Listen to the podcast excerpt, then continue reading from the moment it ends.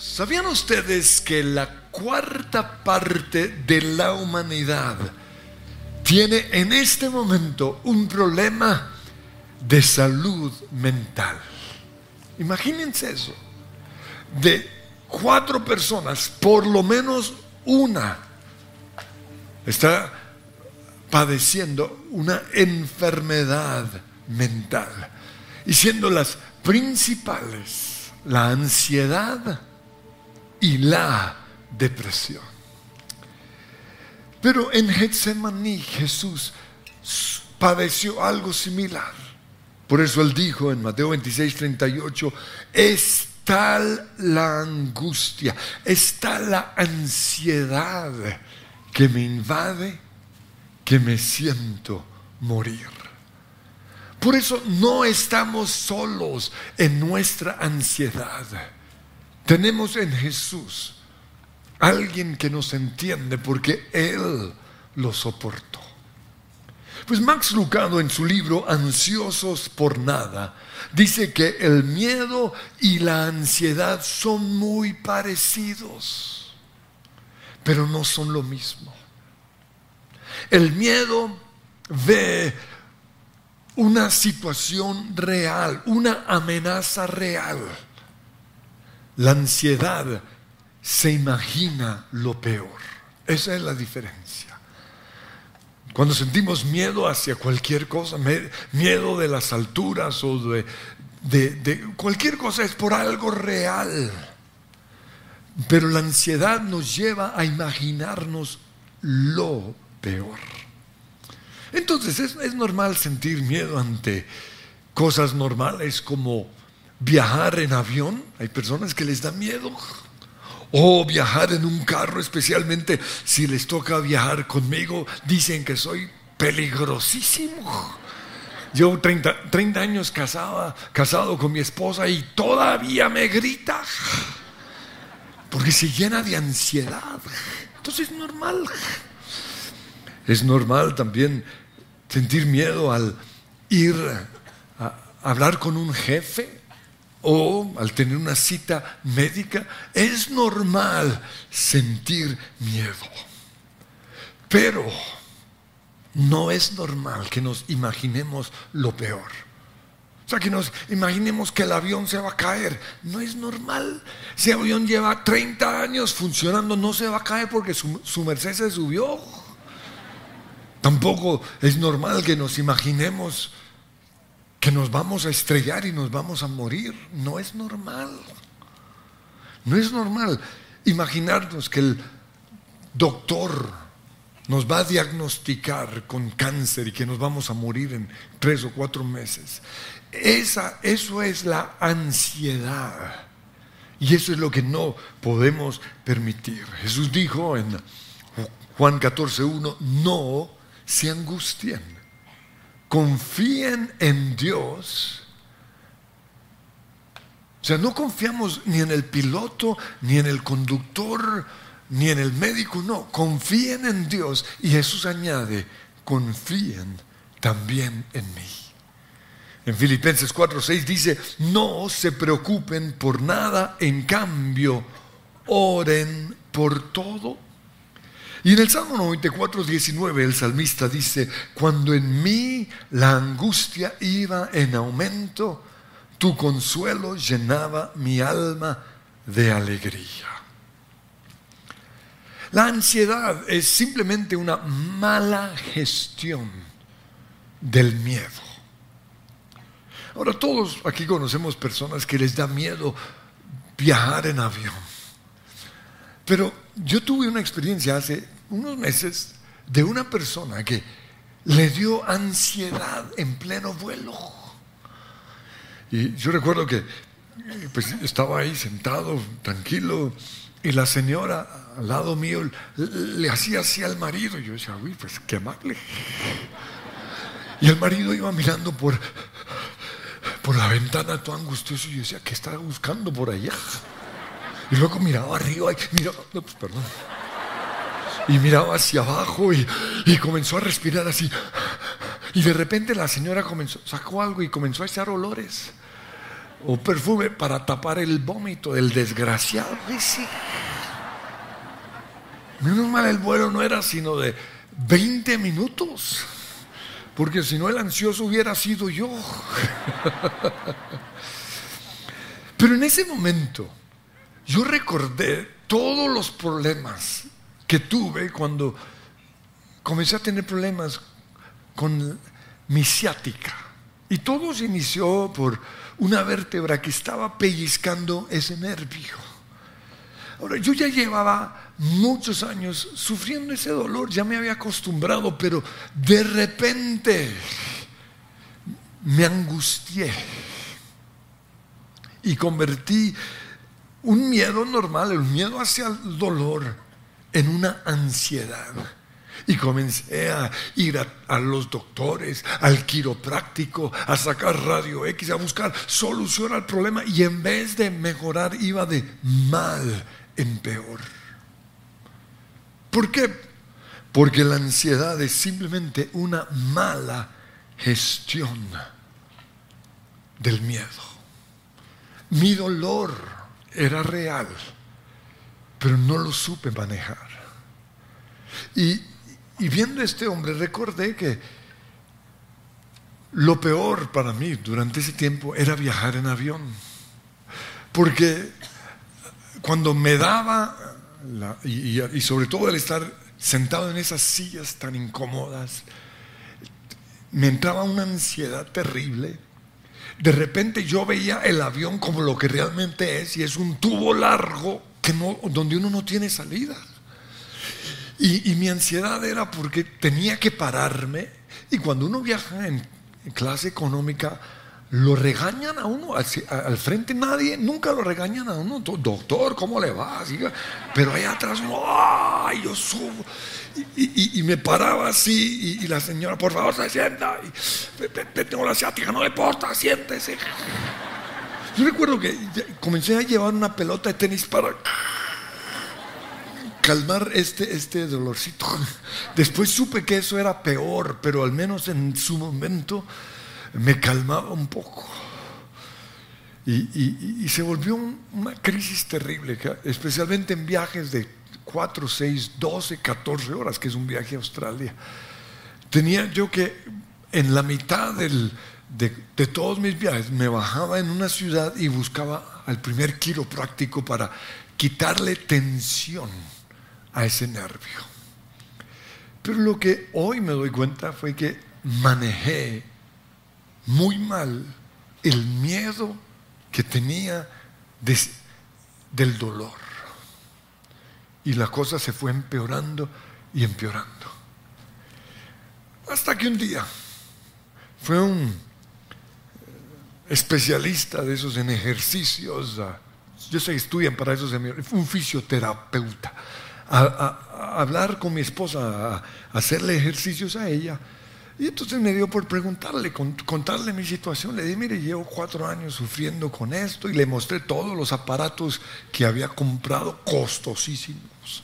Un aparato es para, para de buenísimo porque me daba ah, un poco de tranquilidad durante unas horas, pero luego el dolor volvía.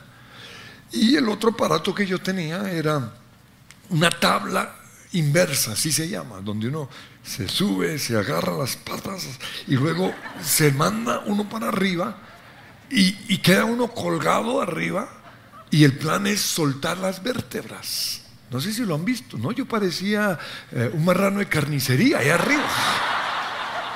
Y así estaba 20 minutos. Las cosas que uno hace.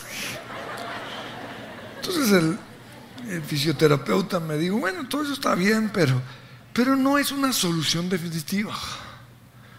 Y entonces me mostró un ejercicio muy sencillo. Buscamos una silla y me dijo, esto es lo que usted tiene que hacer todos los días. Simplemente se agarra de la silla y se inclina hasta el punto en el cual está a punto de experimentar dolor. Y luego respira profundo. Y va a hacer ese ejercicio todos los días, cada vez que pueda, cada vez que siente dolor, va a hacer esto. Y, me advirtió, pero no llegue al punto de sentir dolor, que es lo que todos hacen. No, poco a poco usted va a ir bajando y bajando. Cuando él me contó eso tan sencillo, yo dije, no me tiré los 100 mil pesos en este médico. Pero ya había probado todo, decidí probar lo mismo. Y lo impresionante fue que al mes comencé a sentirme mejor. O sea, ya podía ah, caminar, ya, ya, me sentía mejor. Y, no solo eso, me, me, enseñó muchas cosas que yo no sabía. En esa época, no sé si recuerdan, yo predicaba sentado. Él me dijo, eso es lo peor, porque está presionando todo el tiempo el nervio. Y, me mostró que los ejercicios de alto impacto son terribles para la asiática. Por eso tuve que dejar de jugar básquetbol, tuve que dejar de jugar, ah, de, correr, de trotar, porque es, un golpe permanente en la, columna. Eh, el tenis también era algo que me afectaba. Eh, también me dijo que el golf no podía jugarlo, pues yo, no jugaba porque como eso es de los ricos. Pero me prohibió el tejo, imagínense. ¿Se, imaginan yo jugando tejo? Ahora, he tenido que aprender a vivir con el dolor. No, he tenido que aprender a manejar la ansiedad. Tuve que cambiar mi posición en la cama, dormía siempre ah, sobre, el, sobre el pecho y, tuve que aprender a dormir siempre de lado y con una almohada entre las piernas. Ah, tuve que aprender a, a, muchas cosas para, para vencer el dolor y llevo, yo creo que ya son cuatro o cinco años libre. No estoy totalmente sano porque el nervio en permanentemente es presionado, pero ya lo sé manejar. Pero por medio de esto me di cuenta lo que a dónde nos puede llevar el mal manejo del miedo. Y es la ansiedad. Y fue la ansiedad la que casi destruye mi vida. Pues yo veo que Moisés era una persona que se imaginaba siempre lo peor. En una ocasión, en Éxodo capítulo 3, versículo 7, el Señor le dijo, te envío a Faraón. En ese momento Faraón era la persona de mayor autoridad en todo el mundo. Y eso generó en Moisés ansiedad. Tú, le dijo el Señor, vas a sacar de Egipto a mi pueblo Israel. Pero debido a su ansiedad, Moisés protestó, ¿quién soy yo para presentarme ante el faraón? Ahí vemos un caso de ansiedad. Se imaginó lo peor. Pero Dios le contestó, yo estaré contigo. No las palabras, tú no eres gran cosa, pero yo estaré contigo. Y eso es lo que el Señor nos dice ante eh, situaciones de ansiedad por tener que ver una persona importante.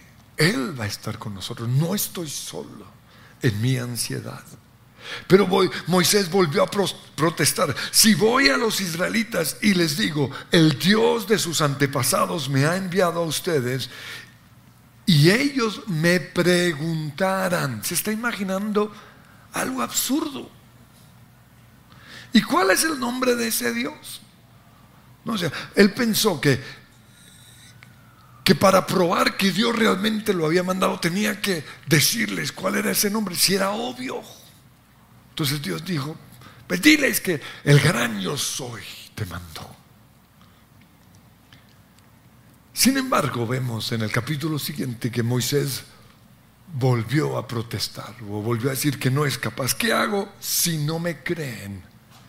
o no me hacen caso. Entonces en Moisés vemos el típico caso de las personas que se imaginan siempre lo peor. Y eso es la ansiedad. Ahora, según los conocedores, hay diferentes tipos de ansiedad. El primero, que es el más normal, es una preocupación permanente y excesiva por actividades y situaciones comunes de la vida. Cosas comunes como el trabajo, una preocupación permanente y excesiva por el trabajo. Preocupación permanente y excesiva por un viaje, por tener que ir en un avión o en un carro,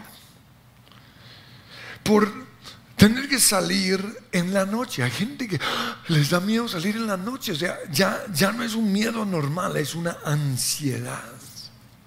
O tener que atravesar ciertos lugares, un parque o un lugar oscuro. Se imaginan lo peor, esa es la ansiedad.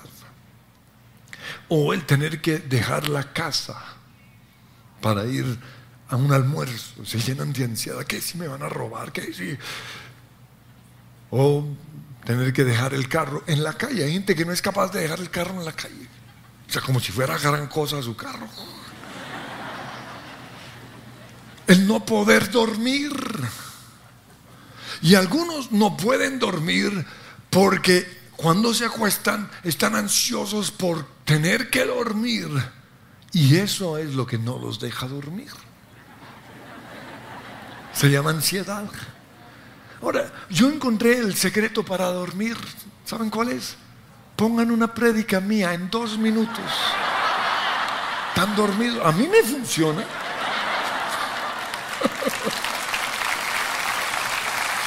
También hay ansiedad por las presiones financieras o una preocupación excesiva que nuestro esposo o nuestra esposa esté con alguien que sea de su agrado. Eso puede llevar a, una persona a la ansiedad. Otro tipo de ansiedad es el temor a ciertos lugares o situaciones en donde nos podríamos sentir atrapados o indefensos. Yo recuerdo que cuando estuve en ese avión y tuve esa experiencia con, ah, con ese hombre, recordé lo que generó muchos de mis miedos al viajar. Y fue que cuando yo era niño jugábamos con otros amigos, nos con unos barriles. Nos metíamos en esos barriles y empujábamos y eso era espectacular. o sea, con una persona adentro. Pero un día cuando yo me metí y empezaron a rodar, delicioso, pero se me atoró la pierna. Y yo sentí que me iba a morir. Y eso mismo me pasó de repente los aviones. Comencé a ver el avión como ese barril en donde estaba cuando era niño. Y, precisamente por esa experiencia yo, ah, cuando viajaba mucho en bus, después de 20, 30 minutos de estar sentado en esas sillas tan incómodas, tenía a veces que bajarme solamente para respirar. Me entraba un ataque de ansiedad y eso es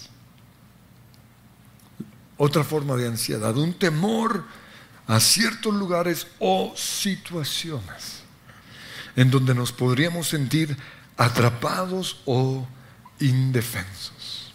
Pero también ansiedad hacia cierta gente. ¿No? Tengo una reunión con alguien importante. Me puede llenar de ansiedad. Un predicador puede sentir ansiedad cada vez que va a predicar, o nos, pasa a todos. ¿Por qué? Porque somos seres humanos. ¿No? Aún a, a mí, que tengo ya mucha experiencia, cuando voy a otros lugares, tengo que luchar con, con mi imaginación, que empieza a pensar en lo peor y me puedo llenar de inseguridades.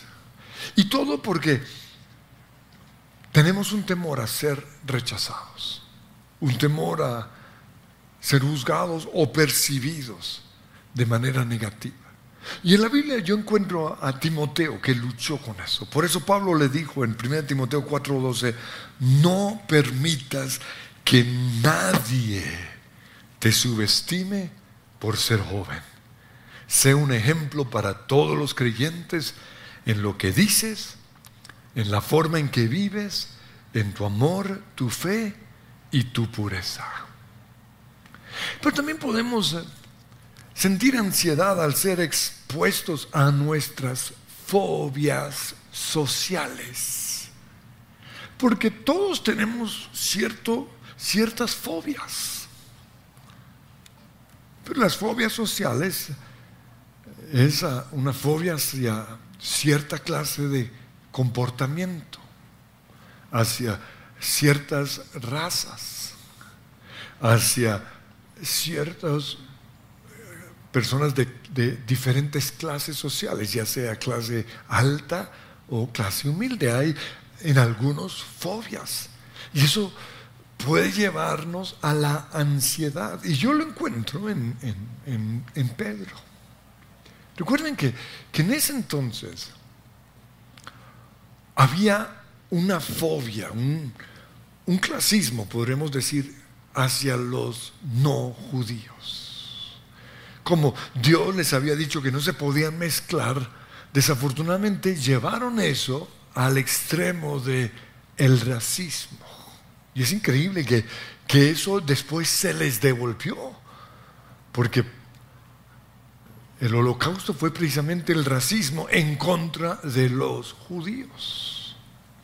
Pero Pedro tenía ese racismo, una fobia, una, una ansiedad hacia ciertas personas. Por eso Dios, Dios le habló por medio de una visión, y esto lo encontramos en Hechos 10. Dice, vio el cielo abierto y algo parecido a una gran sábana que suspendida por cuatro puntas descendía hacia la tierra. Y en ella había toda clase de cuadrúpedos, como también reptiles y aves. Eran animales que los judíos no comían. No, y había una lechona deliciosa, un pato a la naranja. No, todo, animales que en el Antiguo Testamento no podían comer, ¿no? Langostinos, bagre, todo, todo eso estaba ahí. Ahora, yo sé que eh, para nosotros nos suena como tan, tan raro, pero véanlo de la siguiente manera, es como si nosotros de repente vemos comidas como avestruz a la naranja, buitre, sancocho de buitre murciélago o vampiro. Yo creía que el vampiro era un murciélago, pero me dijeron que no. ¿Recuerdan vampiro, vampiro? Es que vi a Orlando y recordé esa canción.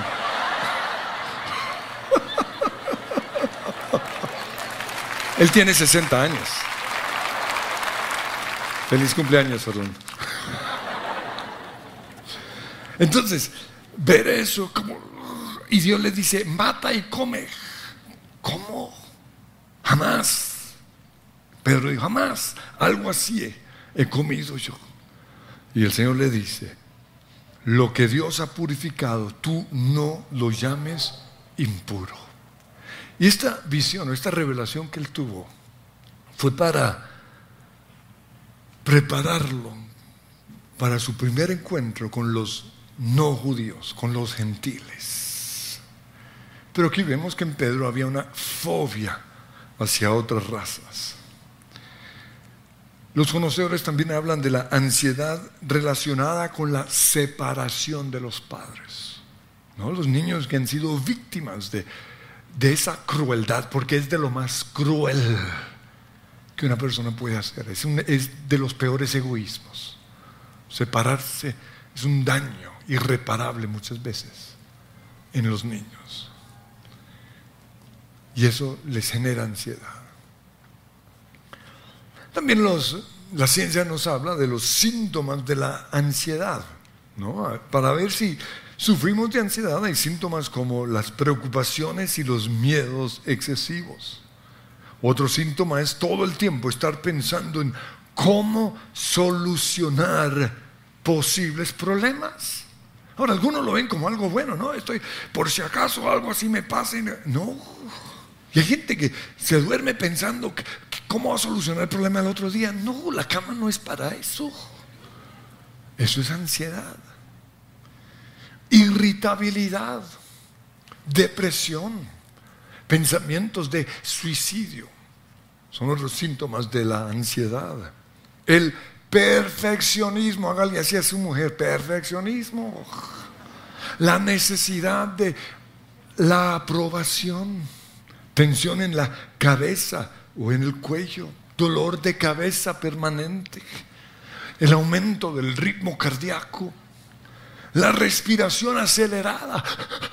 Eso fue lo que le pasó a mi amigo del avión. El temblor y el sudor excesivo, los dolores físicos excesivos. Es increíble que un problema emocional puede afectar nuestro cuerpo físico. A tal punto que hay gente que grita del dolor y los médicos no le encuentran nada.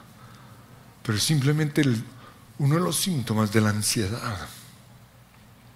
Y lo otro son los famosos ataques de pánico. Leí algo que pasó en un avión hace como uno o dos años, British Airways, de repente uno de los pasajeros que le dio un ataque de pánico, le dio, dice que por abrir la puerta en medio vuelo, se pasaban por Girardot, aquí vivo yo, un ataque de ansiedad, y gritaba, quiero salir, quiero salir. Pero la buena noticia es que no estamos solos en nuestra ansiedad. Jesús está con nosotros porque Él mismo lo experimentó. En el y Él dijo, está la angustia que me invade, está la ansiedad que me siento morir. Por eso Él puede entendernos. En Hebreos 2.18 dice, debido a que Jesús mismo ha pasado por sufrimientos y pruebas, puede ayudarnos cuando pasamos por pruebas. Entonces, si Jesús nos puede ayudar, veamos qué fue lo que hizo Jesús. Y lo primero que él hizo fue orar. Dice Mateo 26, 38, yendo un poco más allá, Jesús se postró sobre su rostro y oró. Ahora, yo sé que hay otros factores que podrían causar la ansiedad. Por eso no puedo venir a decirles, oren y ya, que es lo que a veces a uno le dicen, ya, ya, ora. Pero voy a cambiar esa frase y voy a preguntarles, ¿ya oraste? Yo sé que a veces hay que ir al psicólogo, al psiquiatra, al médico para casos como estos. Pero lo primero es orar. Por eso, ¿ya oraste? Y si oraste, ¿qué te dijo Dios? Recuerdan que hace ya unos dos años o tres años di un mensaje que, que llamé, si no has orado, no hagas nada. Y así es como debe ser. Yo no hago nada sin antes orar. Entonces, yo no voy a venir aquí a decirles, oren y ya. Sin embargo, yo predico la Biblia. Y la oración es una de las armas espirituales que Dios nos ha dado para enfrentar situaciones o casos como la ansiedad. Dice en 2 Corintios 10:4, las armas de nuestra milicia no son carnales, sino poderosas en Dios para la destrucción de fortalezas. Y una de esas fortalezas mentales es la ansiedad. Dice Filipenses 4:6, no se preocupen por nada. En cambio, oren por todo. Díganle a Dios lo que necesitan y denle gracias por todo lo que Él ha hecho. Y oigan el resultado. Dice, y entonces la paz de Dios, que sobrepasa todo entendimiento, cuidará. En otra traducción dice, guardará sus corazones y sus pensamientos en Cristo Jesús. ¡Wow! Ese es el poder de la oración. Por eso mi pregunta es, ¿ya oraste? Porque si oramos, si tomamos tiempo para orar, el Señor nos promete su paz, que guardará nuestros corazones y nuestros pensamientos. Pero entonces, ¿cómo vamos a orar? Lo primero, vamos a hacerlo un día a la vez. Porque nuestro problema es que queremos solucionar todo el año de una. No, un día a la vez. Mire lo que Jesús dijo, Mateo 6:34. No se preocupen por el mañana, porque el día de mañana traerá sus propias preocupaciones. Vivan hoy. Lo segundo, tenemos que acercarnos a Él, a Jesús. O sea, si Él nos entiende, acerquémonos a Él. ¿Y con qué propósito? Para entregarle nuestras ansiedades. Eso es orar. Orar es saber cuáles son mis ansiedades y entregárselas al Señor. Mire lo que dice eh, 1 Pedro 5:7. Pongan todas sus preocupaciones y ansiedades en las manos de Dios. En otra traducción dice, echen todas sus ansiedades. Está en la Biblia. Eso es orar. Pero lo tercero, vamos a renunciar a las fortalezas mentales. Porque si la ansiedad es que mi mente se imagina lo peor, tengo que hablarle de manera específica a esas imaginaciones, a esos videos, a esos montajes que yo he hecho y ordenar que se vayan, clavarlos en la cruz. Dice 2 Corintios 10:5, destruimos argumentos y llevamos cautivo todo pensamiento para que se someta a Cristo. Pero lo siguiente que tenemos que hacer es ejercer nuestra voluntad sobre toda conducta afectada por la ansiedad. Dice 1 Corintios 6:12, no dejaré que nada me domine. Si la preocupación me va a dominar, yo voy a ejercer mi voluntad y no voy a dejar que me domine. Si lo que me quiere dominar es la irritabilidad o la depresión o los pensamientos de suicidio, voy a ejercer mi voluntad sobre eso. Y no voy a dejar que me domine. Leí una frase hace unas semanas que decía lo siguiente, si no tomas control sobre lo que te quiere controlar o dominar, eso te va a controlar toda la vida. Nosotros tenemos que tomar control sobre la ansiedad. Pero lo siguiente que tenemos que hacer es echar fuera el demonio de ansiedad. Y yo sé que algunos teólogos acá me van a decir, pero la ansiedad no es un demonio. Pues, no perdemos nada con echarlo fuera. ¿Qué tal que sí? Y esto lo digo porque nosotros lo echamos fuera y funciona. Trabajan lo mismo no se pierde nada. Por algo Jesús dijo, echen, echen fuera los demonios. Y si tiene otro nombre, ese demonio, cuando le hablamos al demonio de ansiedad, sabrá que le estamos hablando a él. Jesús también dijo que todo lo que atemos en la tierra será atado en el cielo. Y lo último es ser llenos del Espíritu Santo. Pero no solo ser llenos, sino ser guiados por el Espíritu Santo. Gálatas 5:16 dice, dejen que el Espíritu Santo los guíe en la vida, porque entonces no se dejarán llevar por los impulsos de la naturaleza pecaminosa, impulsos como la ansiedad. Quiero que nos pongamos en pie. Señor, hoy venimos delante de ti para decirte gracias porque no estamos solos en nuestra ansiedad. Pero yo te pido, Espíritu Santo, que en este momento nos reveles a cada uno de nosotros la ansiedad con la cual estamos batallando.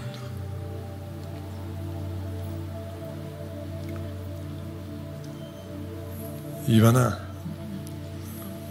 ver cuál es esa ansiedad. Porque lo siguiente es echando toda nuestra ansiedad sobre Él. Van a echarla todo sobre Jesús. Porque Él tiene cuidado de nosotros. Dígale, Señor, hoy te entrego la, mi ansiedad hacia el trabajo. La ansiedad que tengo ante este jefe, ante esta cita médica. La ansiedad que tengo por la película que he montado en mi cabeza acerca de esa situación. Y Señor, yo te pido que tu paz, que sobrepasa todo entendimiento humano, guarde ahora mismo nuestra mente y nuestros corazones. Y simplemente respiren y háblenle a ese demonio. Díganlo, te vas en el nombre de sus espíritus de ansiedad y llevo cautivo esos pensamientos para que se sometan a Cristo. Señor, todo lo que no me deja dormir, todo lo que me, lleva a imaginarme siempre lo peor, ahora, ahora mismo lo clavo en esa cruz. Y te pido, Espíritu Santo, que tú estés guiando mi vida, guiando mi caminada. Y yo creo, Señor, que tú me entiendes y me llevas de la mano y me vas a dar la victoria sobre esta situación porque no estoy solo, sí. No estoy solo, siempre estás aquí cerca de mí.